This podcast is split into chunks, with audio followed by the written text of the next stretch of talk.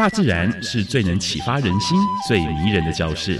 透过鸟语、虫鸣，顺着山峰、水流，教给我们自然万物的盎然趣味与生命智慧。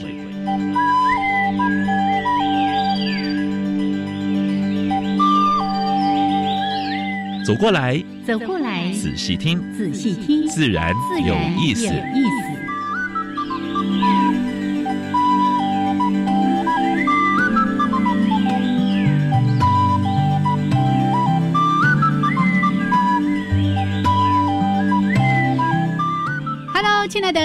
众朋友们，大家好，欢迎收听教育电台，自然有意思。我想平时，我是燕子，嗯，杨老师。母亲节快到喽，今天五月七号，对呀，这个礼拜天，祝福天下的母亲，大家身体健康，快快乐乐的。嗯，还有当孩子的在特别的日子，记得哦，要跟母亲表示一下哦，是。用行动，嗯，用言语都可以。给妈妈一个拥抱，或者笑容，笑嘻嘻的对着妈妈啊，哎，这是最起码的啊。没错，我又想到另外一件事情，老师刚才提到说，这个礼拜天是母亲节，是对我们所有的人类来说，地球地球就是我们大家的母亲，所以我们要关爱它。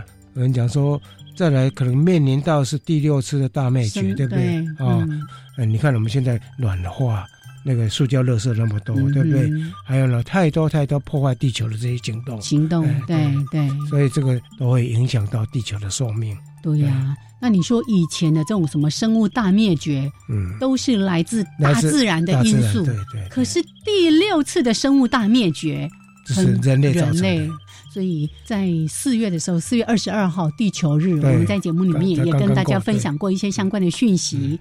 那不是只有在地球日啦，什么海洋日啦、环境日，做那个那个活动了。平常的时候呢，就养成一个就环保、生态生活的习惯。是，所以这样的话呢，你会减少很多破坏的行动。嗯嗯。我们经常在节目里面在提到说，呃，像塑胶、垃圾这些一次性的用品，我们就尽量少用，尽可能不用啊。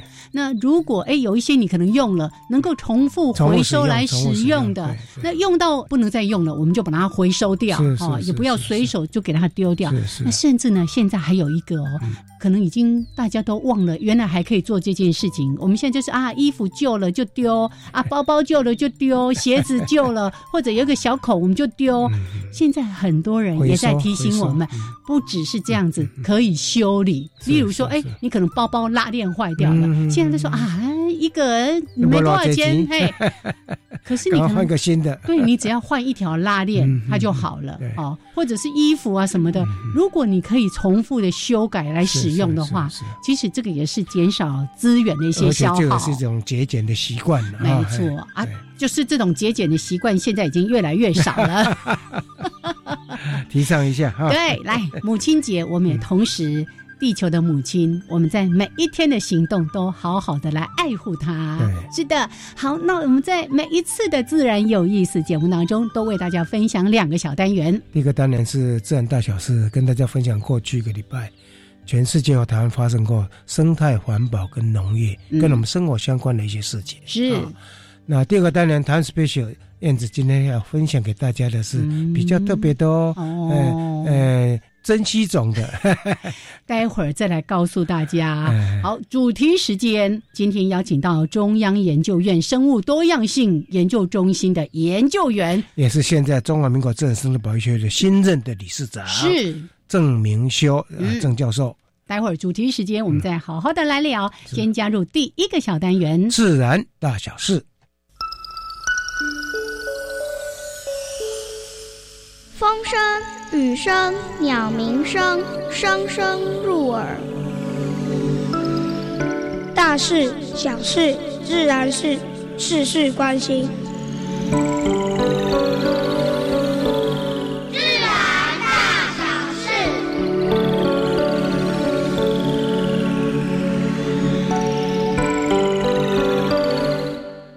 燕子。我们常常说矿泉水好像喝冰山来的矿泉水是最安全的。哦，我都一直记得哈，阿甘说的，矿泉水的罪恶你喝不出来，你喝不出来，喝不出来，罪恶罪恶。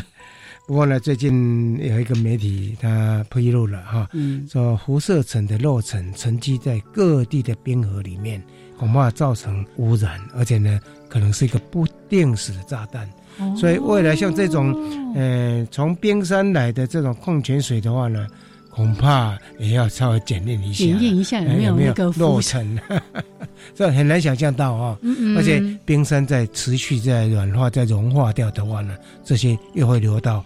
海洋里面流到整个环境中了，所以透过这则新闻，你还会觉得喝那些瓶装水、矿泉水是一件健康的事情吗？喝我们自己煮的水最好。没错，跟这个冰山也有个关系哈，就是喜马拉雅的冰川呢，嗯，呃，预估在二一零零年会融化三分之二。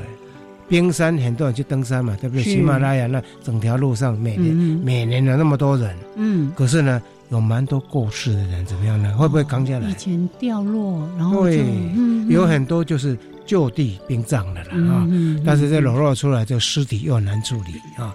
当然也有些救援行动，就是说，哎，这个尸体要多少雪巴人去扛？嗯，然后呢，代价也是蛮高的。他们估算说，一个尸体就扛下山，起码是七千美元到一万块美金之间的。那这个山上现在的尸体呢，大概几百具了。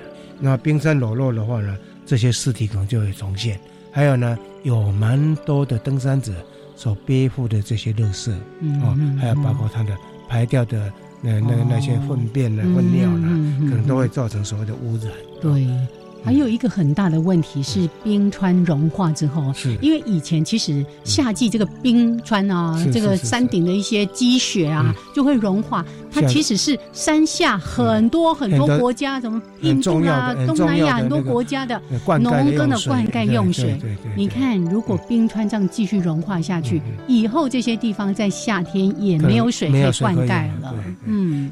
那苏俄那边有上百条鲸鱼，原来是要卖给那个中国的水族馆。因为中国开放之后，各个地方成立蛮多水族馆啊。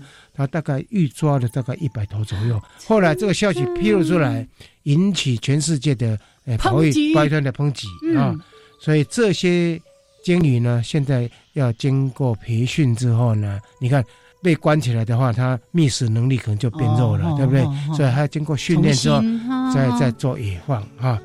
当然，野放是一个好事情了，但是呢，呃，去抓再放的话呢，过程中可能也会有一些损伤，哎，损伤或者死亡。哎，老师，你还记得我们在提到动物园那些相关话题的时候，他们都有特别提到。世界各国的动物园，他们所典藏或者是饲养的这些动物，其实都是人透过人工繁殖。他们现在已经规定，不可以再从野外对尽量去抓。尽量，如果是说你要做动物交换的话呢，也不是从野外，就哪一个动物园，他们现在说建建立名录了，是繁殖的第几代、第几代做做交换。没错，所以应该尽量就是用驯养出来的啊，就是饲养出来的人工，嗯，人工繁殖的。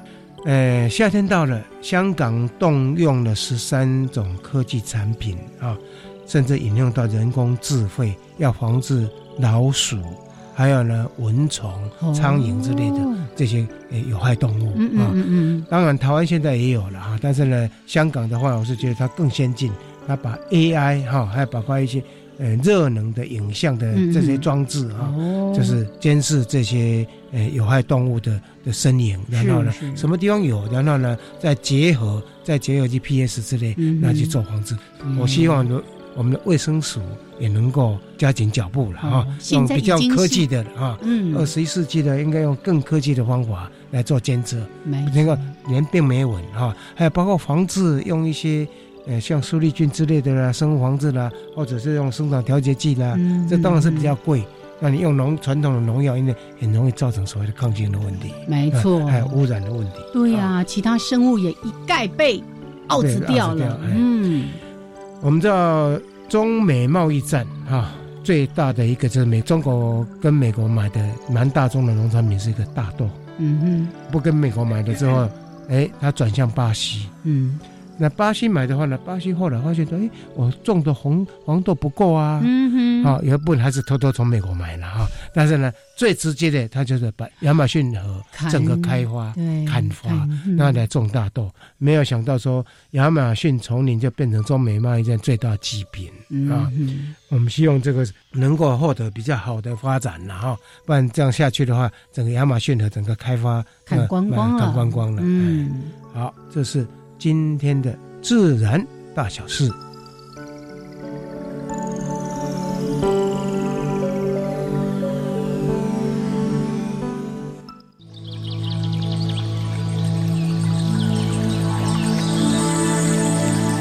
别的地方找不到，别的地方看不到，别的地方听不到。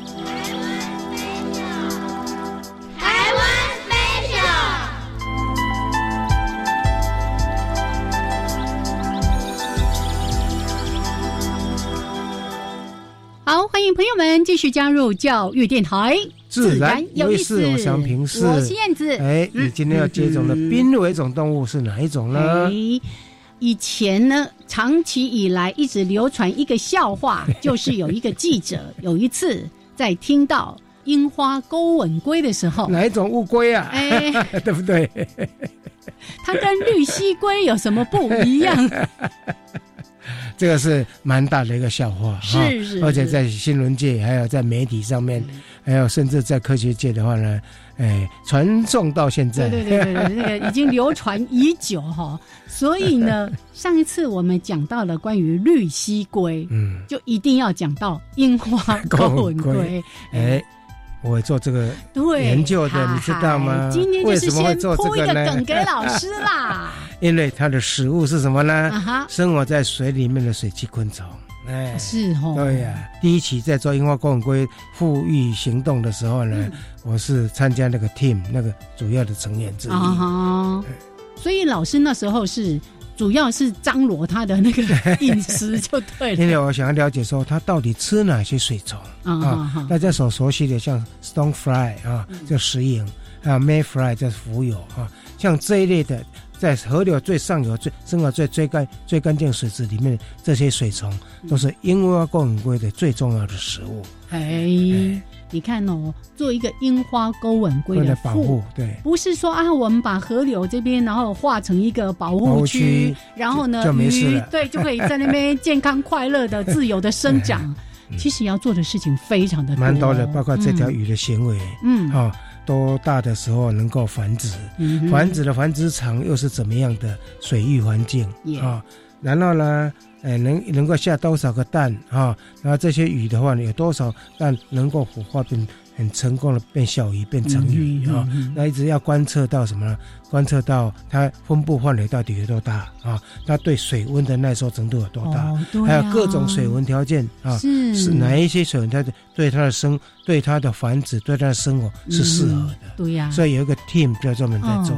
尤其台湾的天气多变，那那个台风一来啊，那个洪水一来就冲掉。冲下去的话，它能有没有能力再上来呢？就游回来。因为底下的水温只要超过十八度的话，它就它就没办法，就昏迷状态了。没错。游不回来，是，所以你说那个土地的开发，你看两岸有多少的那个温带果树，还有高丽菜种在那个地方。对呀，其实当时要跟当地的这些农民要沟通，还有那个国军退服呃退服会对对，都去沟通这件事情，就请他们哎，可能有一些地方就开始休耕，或者就不要再使用农药啦、化学肥料的等等的。没有错，那个真的是一段漫长的历程。历史。那其实这富裕这么多年来哦，有时候我们会看到说啊，好不容易富裕有成，然后因为一个台风洪水一冲，哎，就不见了，就不见了。对对那有时候甚至说啊，那个数量已经低到剩下几百条的时候，你就开始担心它的安危。没有错。可是今天有好消息，哎，在三月份的时候，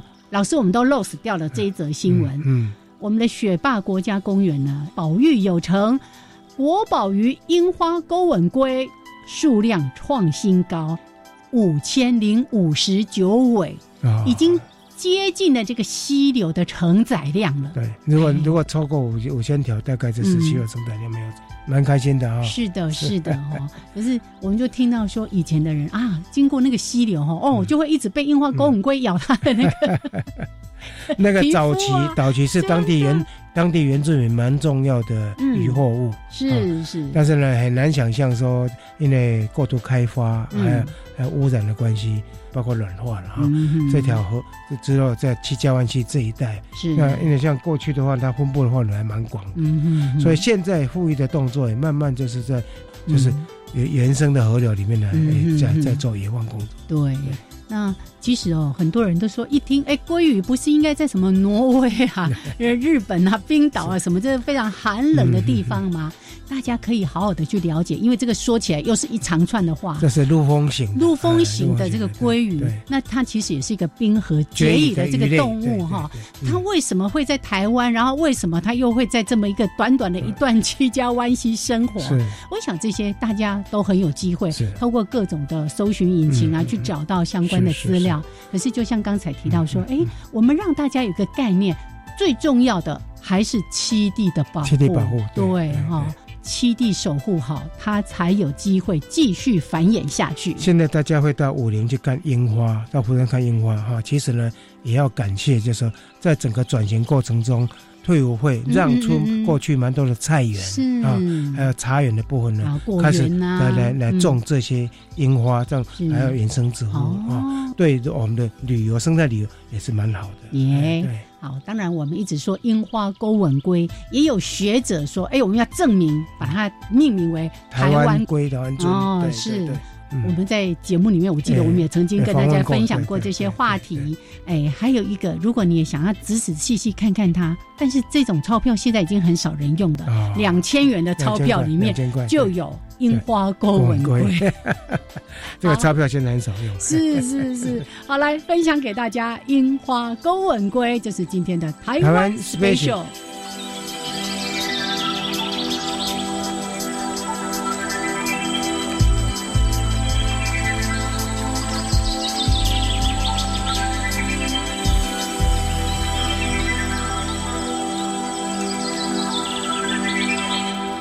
迎朋友们继续加入教育电台，自然有意思，我是杨平是，我是燕子，嗯，今天很开心看到一个老朋友了，对不对？是，这个朋友你已经盼望很久了，盼望很久，哎，之前已经把他盼来过一次了，是今天再盼一次，再把他邀请到节目当中。好，这是我们中研院生物多样性研究中心的研究员郑明修老师，也是中华民国自然生态保育协会的理事长，新任的理事长嗯，哎，应该也是被杨老师陷害的，对不对？陷害者之一了。他是幕后的没黑手。有没有没有，谢谢各位听众，大家好。是我们上次其实已经分享了一些老师的求学跟投入到海洋研究，看到了海洋的美丽与哀愁。今天呢，要稍微严肃一点。因为今天在我们呃节目中的这个是环评委员里面非常重要的一个角色，是是是要从环评这件事情开始谈起嘛？应该是老师从这，因为最近、哦最近大家也蛮蛮注意这个新闻，有没有？嗯张子健，呃，署长，新任署长嘛，他说这个环评好像没有要再重启。可是我们记得那时候啊詹顺贵卸任的时候说，哎，好像已经准备修好了，要送行政院了。我们其实也也想要从那个政委员这边呢，哎，能够听到一点讯息，到底是怎么样子啊？谢谢谢谢。我想啊，有关环评委，我是哈、做一年多，算是新的这一届了。啊新的因为我们环评委一共是。二十一位啊，七位是次长级的官员，各部会的代哎表，然后有十四个专家学者专家委员，嗯那分了土木工程啊、地震啊、哦，生态。所以的各方面都有。那有生物的啊、嗯。那我是比较他们说比较缺的啊，呃拜托我来做的时候，我是海洋专家啦。是是，但是我本身也是生物专家，是是所以是。但是我们其实每个委员，你只要有任何意见都可以提出来。那但是因为蛮多是离岸风力的发电，嗯还有很多的海洋方面的，希望嗯说我能不能来参加啊？因为在这拜托之下呢，我才担任环评委员。刚刚提到的是说，詹副署长呢，他进他愿意从外面进来，民间来进来这个，从律师身份进来，他其实最主要是要修环评法。啊是是是，那大家都知道，很多环评法呢，顾问是蛮老旧的，比如说哦，一个通过环评的东西有没有？嗯他没有施工，可是他十年二十年呢，就用环差，嗯哦或是完全哎，就是对照表这样嗯就来弄。你看嗯二十年的已经都时空背景嗯哦，差所以异那么大刚刚是早教也是成了这样，还有深奥嗯，哦深澳火力发电港厂也是换来换去，连弯都换了。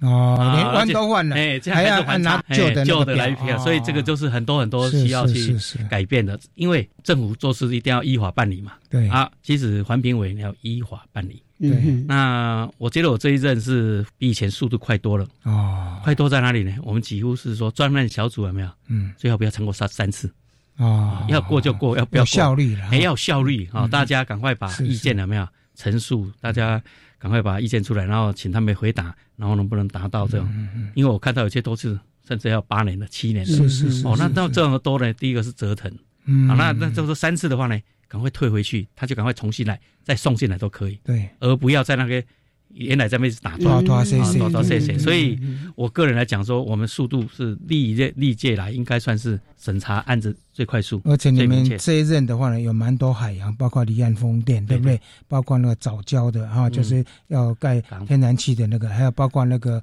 深澳港的，对不对？嗯哈，所以这一届真的是责任重大。哦，这一届就是因为完全是绿能，有没有？是是要进来，嗯，所以还有天然气要改。对，最主要是那个我听的那四个阿拉伯数字很难过的是，叫二零二五年。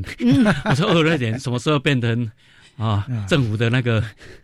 不过哎非常重要的一个切分点。去年的公投已经把二零二五年那个就整个对啊，所以二五年啊，对，因为天然气要嗯。要提升到对。百分之五十啊，所以呢，整个来讲变化很大，嗯。而且核能要把它停掉。是。啊，所以火力啊电力，所以我们一直不了解说到底我们自己切多少电。比如说我们非常多的这个工业区嗯啊、科学园区在成立的时候都说没缺电、没缺水，嗯，对对可是每次这个电厂发电说我们非常缺电，缺电。缺水，然后水要做的时候五缺。会切水，所以我们说到底你们讲的都是怎么样？嗯。后来拜托有没有经济部来讲水水跟电有没有？是是啊，所所有讲清楚，让委员知道，不然我们不知道怎么省下去。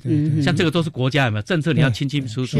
好，那像那个离岸风力，我知道，因为环评委是说对于环境有没有重大影响，对。我们要考虑的是环境，对。还有比较长久的。嗯，可是，一般的民众有我们是在阻挡，不是我们在保卫国家，所以环评不要把大家没过有没有，全部都好像栽赃到说环评委在阻挡 经济开发，我们其实没有，是。其实要维护我们台湾的子子孙孙的环境的永续。没其实这种错把关的工哎，作，把握对不对？工作，大家要看的是这样。其实我们在保育跟经济开发是要取得平衡。是，其实我们这一届都是很有良心的在做自己摸那个那张纸。嗯啊，所以这几个环评委，我是觉得大家都很认真在审啊，所以应该在环保团体都看到我们嗯很努力的在把关。所以在这个部分的话呢，在环保团体的话呢，现在对政府也是意见相当多了啊、嗯所以以你的角度来看，最近这些环保团体有没有比较理性的要提出来，就是说我们是要来沟通的，不是真来阻挡的，有没有？没有错。嗯，那环保团体，我个人来讲是说，每个人要扮演自己的角色。嗯哼，其实我也知道台湾的环保团体有没有嗯，经过他们的努力呢？是啊，政府在各方面都有在改进。都在改进啊。那没有他们，其实也不会改进。但是我个人希望他们能够有学者或者科学证据上面也提这样，而不能情绪上哦。对对，为反对反对要提出，而且会有替代方案。所以我这一次的环评委员会，我大家意见非常多的地方，我就是说，拜托你不能二零二五年一下弄下去，而对。没有替代，就是说嗯不能有没有政治凌驾专业？是是是是我是觉得应该要嗯先有专业，没有错，有政治的政策，是，当然推动会比较顺，是，是但是你要先有很好的背景，就是科学的方法、专业的背景，那你时程上面有没有？还有在环评上面是不是会嗯。有些 delay，是而不能为开花而开花？嗯好就像郑老师刚才说的。政治不能够凌驾专业，这句话是一样的哦。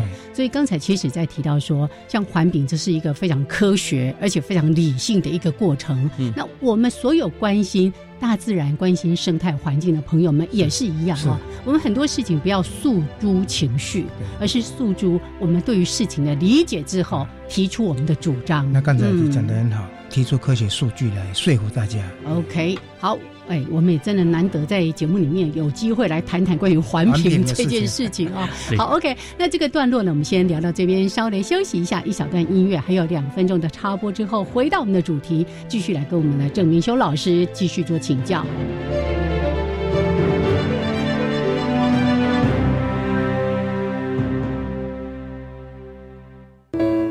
嗯，哥哥，你的衣服怎么这么臭啊？哦，今天就上体育课啊！赶快脱下来，妈妈要洗衣服了。拜托，妹妹，你的房间已经乱的像狗窝了，你自己看一下，我要拖地。哦，可以等我期中考考完再来打扫吗？我要读书哎。什么？等什么等啊？离开家，独立生活，才知道妈妈的辛劳。妈妈辛苦了，我爱您，祝您母亲节快乐。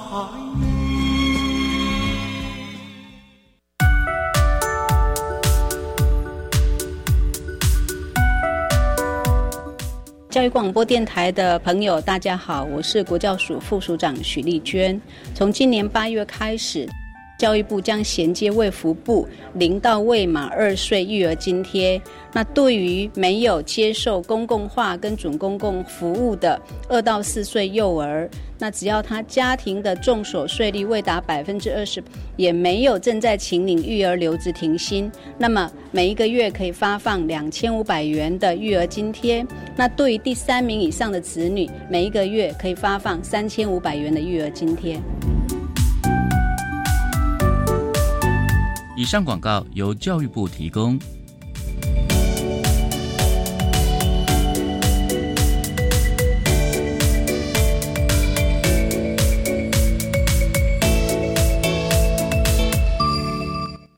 加外加外，阿玛波拉，扎根格玛西卡斯达斯，的加古拉布古列列。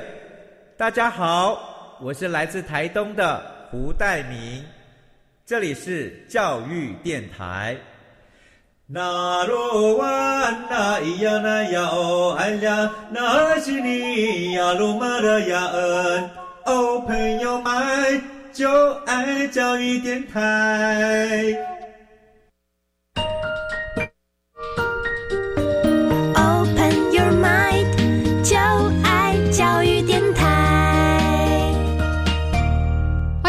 们，继续加入教育电台，自然有意思。我是杨平，我现在现在我们所访问的是中央研究院生物多样性研究中心的郑明修研究员，也是中华民国自然生态保育协会的理事长。郑明修郑博士，刚才聊到环评，接着我们来谈一下那个早教哈，早教到现在好像是说已经通过了嘛，对不对？但是大家还有一些期待。对呀，啊，其实。这件事大概是我当环评委里面呢最难过的哈啊之二了哈。那整个来讲呢，其实大家可能对藻礁可能不了解。其实我要在这所谓珊瑚礁呢，就是珊瑚造礁造成碳酸钙贡献超过百分之五十的，嗯然后叫做珊瑚礁。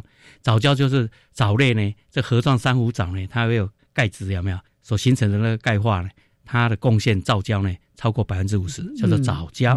其实珊瑚礁或藻礁都有，互相都有。藻礁里面也有珊瑚礁啊，啊，珊瑚礁里面也有藻礁，有贝类，也有很多藻礁的生物。这个都是海洋里面的绿洲了。那所以这个大潭藻礁呢，这个知道吗？整个桃园呢，它是绵延二十七公里。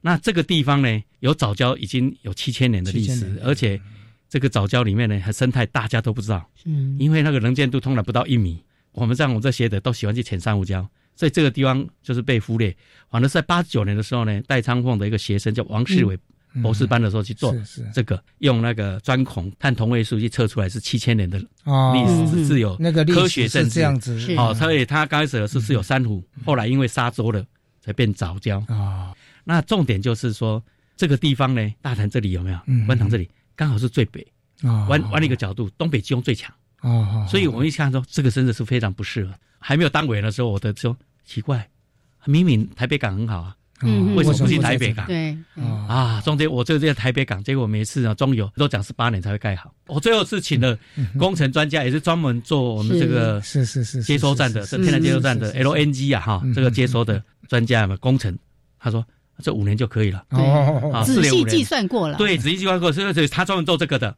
台湾的手把教育啊，他也帮我写了一套真的缩铁跟挡，可是。都抵不过，抵不过啊！后来呢，我们也说那林口更近，啊，台电已经林口港 A C O 可以泄密了，这再改变一下呢，应该四年就可以了，更快。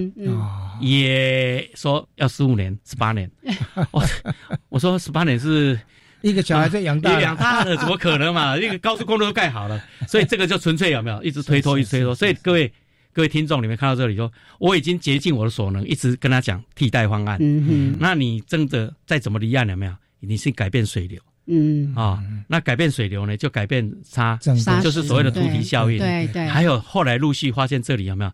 除了早教以外呢，会有好几十万只的叫做螃蟹，嗯。啊，那个叫做凶狠凶狠哎圆圆轴蟹，嗯，最后还发现鲨鱼，嗯，为什么？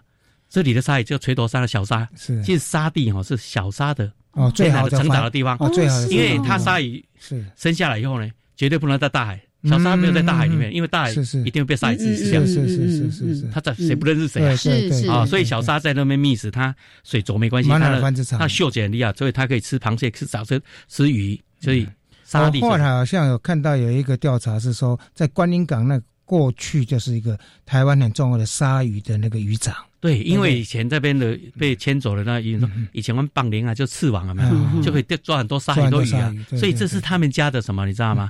啊，冰库，冰库，冰箱啊，冰箱，只要要一个食物就有。然后我这里都从来没有接过任何机会，但是我都个人去那边潜水，去调查，去看了一下啊，原来当时这里全部的居民都被移走了，被移走，所以当时呢已经有四亿七千万了，没有？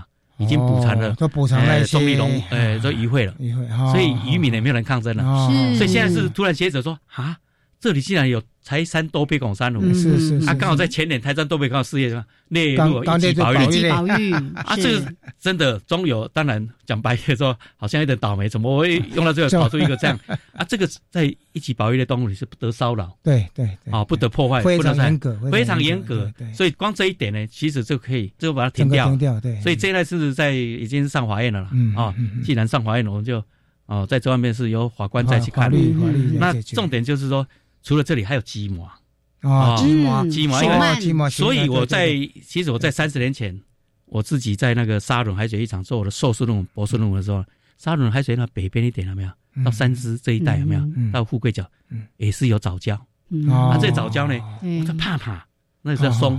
所以里面会躲非常多螃蟹、贝壳、小动物，所以它是很多孔洞栖息的地方。小动所以它早教是一个很好的渔场哎，还有一个一个像这个大公寓有没有？住很多小东西在里面。啊，有小东西才有大东西来，所以它是一个很多食物链，但是它缺乏调查。是是。哦，所以以前没有人去调查。对对对。所以现在在国外，人家都很惊讶，台湾愿意做这种比较长的学术调查投入。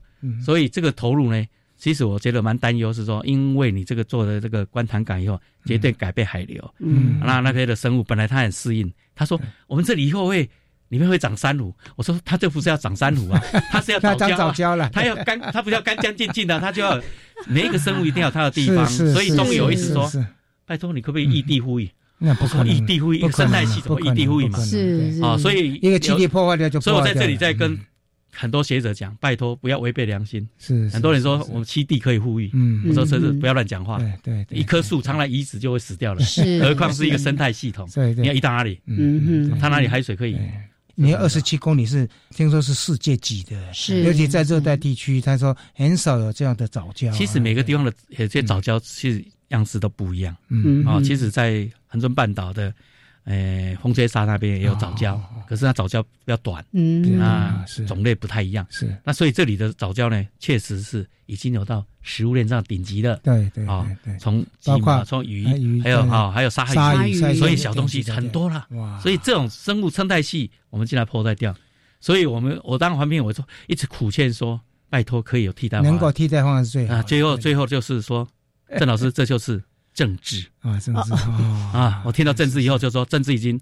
刚刚讲了，政治已经叫我，我的专业，我的专业已经被打趴了。我环评委已经，我已经 没有用了啊！所以，我我的把关，各位听众，大家听到，我没办法把关，是因为所以你当时会投投投就是不投票了哈。我想两次不投票，等于学者专家无奈。所以我无奈，我说我不背书，我也不会投，让你们就去投吧。啊，你们这些投的人，你要为历史有没有见证？要去负责，去负责啊！我想，我我也觉得是台湾已经成个。西部海岸线了，百分之九十的已经都非自然海岸，所以南都有有这个自然海岸，二十七公都没有丢消波块，也没有做做什么东西，有没有？只有大潭的几个土体。我们现在还是要呼吁政府跟桃园市政府了哈，真的啊，如果这个地方都被破坏掉的话呢，台湾的早教可能就会在台湾消失掉。其实我刚才听郑明修郑老师在谈参与整个桃园的这个早教的环评过程，可能大家不会想象到说，哎，做一个环评要这么样的认真努力，背负的是那个压力相当大。刚提到说，哎。知道这个地方不能够开发，因为有这么珍贵的早教的生态，对，呃，然后就找想到说，哎，那台北港其实是很合适的，还要找人来赶快帮忙。各位知道吗？我还准备两次哦。嗯啊，所以讲到生态一次讲二十分钟，是，我又准备另外二十分钟 PowerPoint 有没有？嗯嗯，就是简报这样。是，哎，环评委自己做简报做两次给大家听，拜托，但是最后我都失败，因为环评委员应该是等着别人来做报告。因为我当环评委员自己都知道，台湾为什么环评会被比较诟病啊？其实各位要想想，环评多可怜。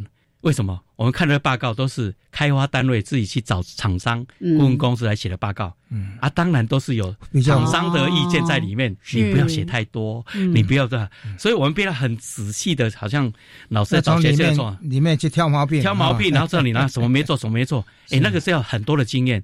我挑一大堆毛病以后，他们觉得我好像在阻挡，是是在把关啊？你们没有照着。其实我都在跟顾问公司讲，你们若老实说，很快就会过。哦，很快我们就过过很快，是是。但是你们不老实的话，我们就要一样一样请你回答老实不过现在也是在提到说，他们的顾问公司水准不一了哈，所以我们自己也是最近我跟几个学者长在谈哈，环境公司，尤其我们在各些县市政府当当当那个审查委员，我常常在提醒说，应该怎么把这个提升呢？你要心里面要爱这块地，不是爱那个钱啦，那个钱要取之有道了。嗯，所以我们环评委员有说。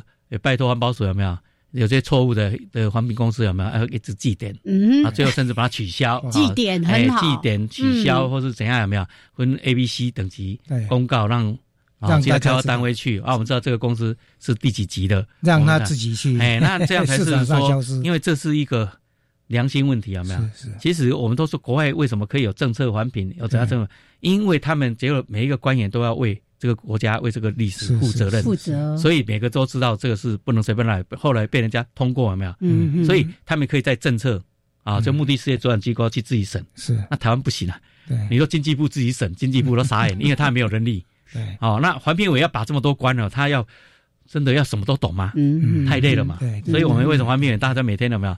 我们真的是看报告以后还要还要找问题，还要写出来。所以这个台湾大家了解说，这个我们国家有没有？在这方面真的需要再进化，就是说每一个学者专家，每一个做环评的顾问公司，要真的要凭着良心来做，那台湾才会进步。对，我也期待我们的环保署哈，就是针对环评法的那个修正哈，因为在张顺贵任内已经做到一个程度了哈，是不是呢？能够适时的能够把它推出来，因为这样的话呢，才是。哎，比较长治久安的了。未来就是他是应该讲是说，比如刚刚有的十年、二十年才又提出来，是那是不是有没有很简单的有没有？哎，这个以后修改环评法说，比如说有五年或十年就要定义说没开发三年就是要停掉，看哪一个情况。那现在环保署听他的意见，是不是说我们环评委说就下蛋书？是，我现在可以通过，但是有一个叫做啊承诺事项，三年内或者五年内这个没开花就取消环评。这也是一个叫行政手续上。就是以后没一个案子，但是我们担心他以前通过几百个，嗯嗯嗯，怎么办？以前通过的都就从那个一直在，所以只要他过了以后就是还差，一直还差，就他只要通过一次，全部都还差。是，但是要划去赶快规定下去，就以前到现在有一个叫做落日条款，落日条款，这个也没有修。但是现在也许我们以后可以在每一个案子最后的时候，哎，这个是三年、五年换评委，说这个事情是大还是小还是怎样，范围是不是三年、五年、十年？因为我就要给开发厂商时间嘛，是是是，不然他们就说我 过了以后再等着慢慢开花。我我想你现在还是环评委员了哈，我们也期待你能够在环保署里面呢，能够再继续发出声音，正确的声音让出来。我想这这是做功德啦，我是说就认认真做了。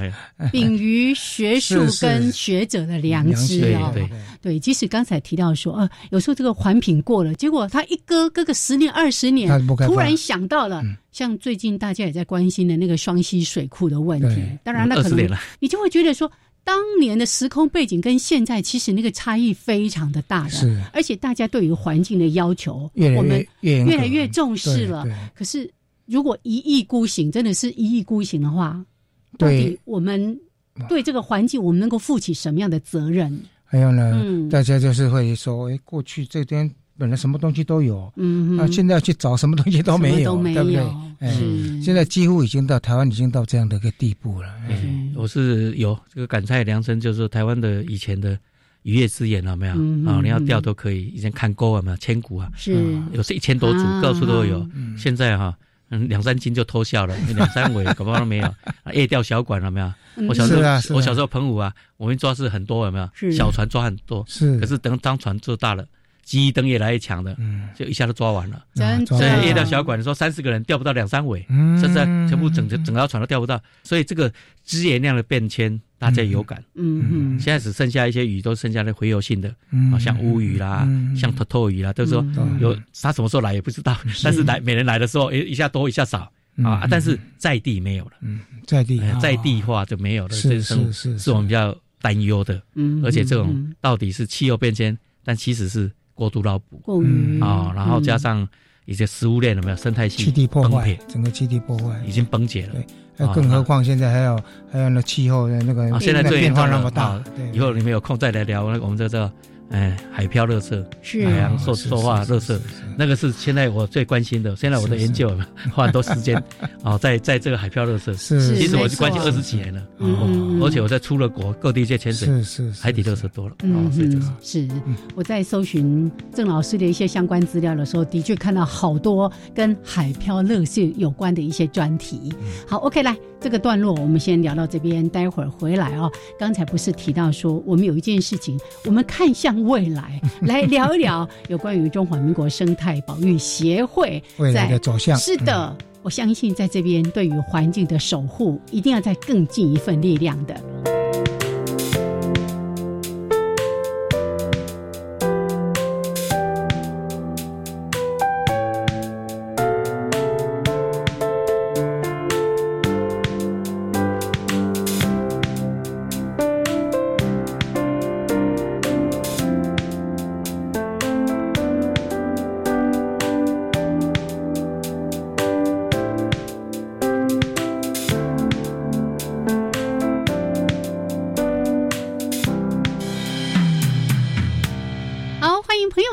续加入教育电台，自然有意思。我是杨平，我燕子。我们现在访问的是郑明秋郑博士，他是中研院生物多样性研究中心的研究员，也是我们接下来要谈的这个主题——中华民国自然生态保育协会的理事长。哎，恭喜哈！哎，我们现在着眼未来啊，是 未来，在我们中华民国自然生态保育协会，希望为。生态保育这件事情做些什么？老师有没有些什么样的规划？啊，这个协会我其实我早就在这个协会，嗯，因为投稿啦是有参与的，嗯，但是也行政上是没有完全懂 啊啊。重点是它是民国七十一年啊，最早的它最早的环保团体，中华呃这个是什么？那时候的张丰旭哦，内政部长，后来跟台北市长张丰旭先生所创立的，嗯，所以七十一年，所以到现在已经三十七年了哈。在这么长的时间内呢，啊，也出了大自然期刊，还有各种各种书籍，非常多的书籍，所以这个是一个呃得过什么啊金鼎奖无数次啊。嗯，重点是这个协会有没有？它是代表台湾第一个保育生态保育团体，生态保育的一个团体，包括我们的那个野生动物保育法，还有包括动物饲养管理的那个部分，都是这个法。而且它还最主要是。还有一个，它叫 Swan，他把英文了没有？哎，简写叫 Swan，就是天鹅。天鹅。International 加一个 International，说 IUCN 或者联合国没有？CBD 大会。观察观察 Observer，Observer，Observer 就是可以去参参参与会议了。会议就可以进去大会场，因为台湾不是联合国联合国，哦，你也进不了，你国家名进进不了，所以我们扮演扮演蛮重要角色了，有这个日本分会跟那个澳洲分会。啊，所以是唯一台湾有一个国际性协会，是台湾唯一的 NGO 团体。所以这个责任非常重大。那现在已经台湾有上万个各种保育团体了。NGO NGO 太多了哦，比如有食物爱食物的，有爱这个黑熊黑熊的，爱什么都每一个都有了，各种协会都有了。那我们现在协会的，就是去把国外的薪资拿进来。我想我面对的就是说，要在。国际上，国际上，嗯，要在新的保育的观念的上面，是是能够遭到，因为我们协会里大概呃，一半以上的都是教授，嗯，啊，这各方的 各行的专家学者在里面，所以希望他们能够赶快提出他们的建议，或者说要注意啊，那协会都会在做幕后的推动。所以我现在的责任，我想杨老师是老前辈，有没有？是我们前会长啊，所以前理事长呢，他应该知道，我就要知道我的责任非常重大，嗯，要能够带领有没有？台湾的保育哦，再往前迈进。嗯，那像我们都知道，现在。从艾滋目标有没有更明确的？联合国在推很多，哦，那里山、里海、里海、里川，哦，这些里的话就是要跟社区、跟生物、跟环境结合，人要跟这些生物结合，要达到永续又能生存，大家都可以活，对，大家都要能活，大家都能活，不是只有人。对对，因为生物多样性做一个最高的原则就是回馈，回馈地方，要跟地方共存共荣。这样的话呢，地方的居民才有那个会保护他当地的这个栖息地好的环境下来。他要要有收入啊，起码在那边安身立命。嗯，那不安身立命不是只有人，还有包括在当地的这些野生动植物。对，这个上次我看了一部片子啊，就是呃，因为我得一个奖叫琵琶舞生态节奖。嗯哦，所以这琵琶舞呢，在日本非常有名，在琵琶舞拍了一部片子，很重要。哦，这李三，这李三这一部片子哇，就是他们在种那个稻米，有没有？日本种稻是，哎，结果种了收割里面呢，他没有放毒，嗯，没放药，没农药，所以有很多这些鱼啊，鱼丘刚面他们就啊，收割顺便把它抓起来，这些农民竟然会把鱼有没有多出来鱼放在那个地方，让这些有没有？嗯，鸟类去吃，哎，看到那片子，好，那家里呢在洗米的时候呢，饭粒掉下来，下面的小河川了没，给它鱼吃。嗯大家都能活，是好，那不要用毒药，不要用什么，你看，就说，嗯，鸟也可以，鱼也可以活，整个生是大家，就是是是，这时候就说互惠，很棒，就让他知道水里面有鱼，所以这个琵琶湖是本来污染的，他把它救回来了，在日本，所以有个琵琶湖生态博物馆，我看了，他们做的非常好。管不大，但是很有意义。到现代化，农药再下去河川，我参观过，做污水处理是啊。所以到日本去旅游的话，琵琶湖是一个非常棒的地方体验。所以在这样的情况下，说我们现在协会就是说，里川、里海啊、里山，啊这三个步骤，大家看到山已经做了蛮多了。海，台湾四面环海，你又是这方面的专家，所以我想海这方面，我一定要好好 好好推动一下，有没有？更多人去把它做到，把这个跟海的呼吁。啊，但是唯一的就是说，我们已经有什么各种像湿地协会有了，珊瑚礁协会也有了啊，也有鱼类协会，各种协会都很多。那大家要朝向里山、里海、里川的这种概念有没有？里海的概念是要结合很多学者说，我们如何让刚刚讲在地农村，在地的居民、渔民啊、农民，还有河川旁边的居民，大家能够恢复有没有？是国家。小桥流水啊 啊，那这生物都能回来是啊，海边有鱼就呼吁鱼类这种概念有没有？所以说大家不要竭泽而渔，所以这种事情呢，就要把国内外的好的案例有没有来推动？推动啊，不断的演讲，不断的教导，然后办些活动啊，因为所以我想这个生态保育节是蛮重要的。嗯嗯嗯。所以，其实生态保育这件事情不是遥不可及，它是可以跟我们的生活有这么密切的相关的。像我之前也听过老师的演讲，还有你有很多的文章都在提到关于海鲜银行，就是那个海洋保护区的那个概念，对不对？嗯。那这个会不会也是未来在协会这边希望可以去努力推动的一个部分？对，因为联合国有没有？嗯。呃，一九九二年有没有？嗯。啊，从里耶有没有？啊，那个圣多样性企业填下去的时候，才开始重视海洋。嗯，所以海洋是落后路上三十年。我也提到说，啊，台湾的只有海鲜文化而没有海洋文化，所以我一直在喊这些。他用浅显的，你讲保护区呢，大家都为什么要限制我？因为都想，所以我叫海鲜银行。对，一保护区大家就觉得我大家要先理性，就是要要能够有沟通的语言。是是。哦，那像我们成都南湾四岛。国家公园就说，那不是有寒灾，死了很多鱼，三千人，所以你要说危机转机啊，要听得懂，所以就是要让民众听得懂，让渔民听得懂，大家才愿意支持。所以我们保育也就是说，让民众听得懂我们的话，然后知道我们是为你的，然后大家有成功的案例有没有？大家共同的推动，是台湾有没有？哎，走向一个，嗯，知道说习自己环境的一个一个社会有没有？是，大家都是都能活，而不是说啊，只为了开花而已。这十年来哈，在林路局的努力之下哈，大概我们在里山的部分呢，也，做的蛮多成功的案例的哈，但是还不够多了啊。在里川或里海的部分哈，真的了，要是不是没有锁定哪几个渔村呐，或者是哪几个？哪几个地点？那个郑老师想要去来推动有没有？有有。现在 其实台湾有一个小小的案例哈，嗯，不错的就是啊，富山啊，富渔区哈，然后就是几个达瓦椅有没有？是达瓦椅啊。但重点是那个地方，我有一次有没有背的气瓶已经背好了，要走要走下去有没有？那大家都知道这是三眼有没有？是三眼那个海水浴场是啊，不是有一个。美丽湾，嗯，对对停掉，对对对。然后我想就下去潜个水，啊，就马上当地社区的人，哎，你们是谁？哎，你们怎么可以下去啊？就跑过来啊！原来郑老师，因为他听过我演讲，是我推动的 啊！你怎么来都没告诉我啊？哎呦我操！你看有警觉性，哎，很棒很棒很棒，好棒啊！大家，所以下去呢，经常可以看到什么？他们的车菊贝没有再没有人拿了，车菊贝，哎，就还有车菊贝，还有珊瑚礁鱼类，还有龙头鹰可以。所以该有的鱼都有。哦，龙头鹰哥鱼也有。哎，桃园哥，你看干嘛？啊，原来他有保护啊，但是他给说一天的五千人去看什么？你知道？嗯哼。啊，就用那个面包有没有？嗯啊，去喂，去喂。后来后来面包现在停了，为什么？喂到那鱼有没有？营养过剩，啊，突然生病了哈。啊，这是大家什么？因为鱼会来到你身边，跟你是是是是。人鱼说说，所以他有呼吁有没有？渔业署就哦啊啊，就有这种。这很好的案例哦，案例。所以小小的地方就大家爱，大家爱惜有没有？啊，这是一个。那澎湖最早就是紫菜有没有？设计管理对啊，这个共同，这个是当然大家知道，同一个时间去采。哎，现在不错，班机采大概可以考机采。台湾的一个不错的，大家可以提。是是是。这几年来，这个每年都有四十几万人去了，就是从黑翻红的，都是小琉球。嗯嗯嗯。哎，这个蛮成功的。现在这要感谢，其实我后来当然要感谢的是曹启勇，哦，曹启演讲到的，哦，陪着他去哈。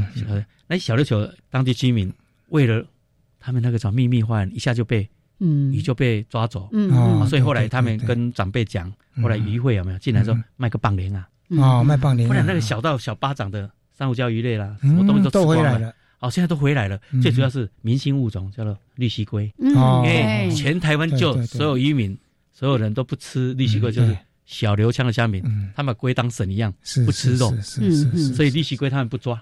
是啊，啊，现在不会误触渔网，是是，所以现在一百五十只到两百只，哦，保证你去那边浮潜都看得到，共有对，甚至站在路站在路上都看到，对，看得到，哎，哇，所以一个民众就去浮潜去那边，还有他们有一个生态，每个晚上我那天有四千四百个人，啊，但是现是三百人才去，嗯，从海里捞起来解说员了没有？嗯，生态解说就这次海星。这是海胆，你看四千的每个都看那样，都放下去，再放下去，就没有人拿走，是捞起来就没了，哎，捞起来就没了嘛。所以，所以永远记得一句话：是。海鲜啊，你吃了只能用一次，嗯啊，赏一颗吃了就没了，对的，对的，对的。这一句话也是我们现在的行政院长有没有？嗯到了绿岛，他说，嗯，深切体会到我讲是是是真的，他自己讲的，海鲜你你能享用一次，那你这这些热带鱼有没有？珊瑚礁鱼类，你让大家看。这是光光的本钱嘛，金鸡母嘛，对，而且大型鱼类哦，续哈，就是我们的超级名模、超级明星，是是可以塑造的。我想观念要改，所以就要不断的经过教育。那跟在地的 NGO、跟在地的社区，那做好好的结合。哎，光这样听我就觉得非常的感动。是台湾有机会啊，是是有机会，只是大家台湾是很多很多大家有东西啊。现在说我不管我。我不猎，把人没猎啊！所以我不抓，别人要抓，别人也抓，当然就就没了。是是。那我们何不说大家一起都不抓，也都吃这养殖鱼类？而不知道当地就是吃生猛海鲜，吃光光了啊！所以所以这个观念上，还有是饮食习惯上，各方面都要改变。所以发展观光有没有？台湾真的是要留下自然美景啊，然后还有留下我们的自然的任何生物。那个地方都是唯一的，GPS 都是唯一的嘛，所以他生物就会说你怎么去保留，让那个唯一的让人家看得见，嗯嗯，这是每个人的智慧，对。对，大家都活得下去。这个大家除了人之外，还包括其他的动植物，除了我们现代人之外，更包括我们未来的子孙。对，所以请大家把这句话记下来。大家都活得下去。好好的思考我们怎么做啊？好，好像还有很多的话题还没跟我们老师请教。我们下一次还有机会再请他来。是的，好，我们谢谢郑明修老师，谢谢，非常感谢，谢谢两位主持人，谢谢，谢谢哦，我们下礼拜见喽，拜拜，拜拜。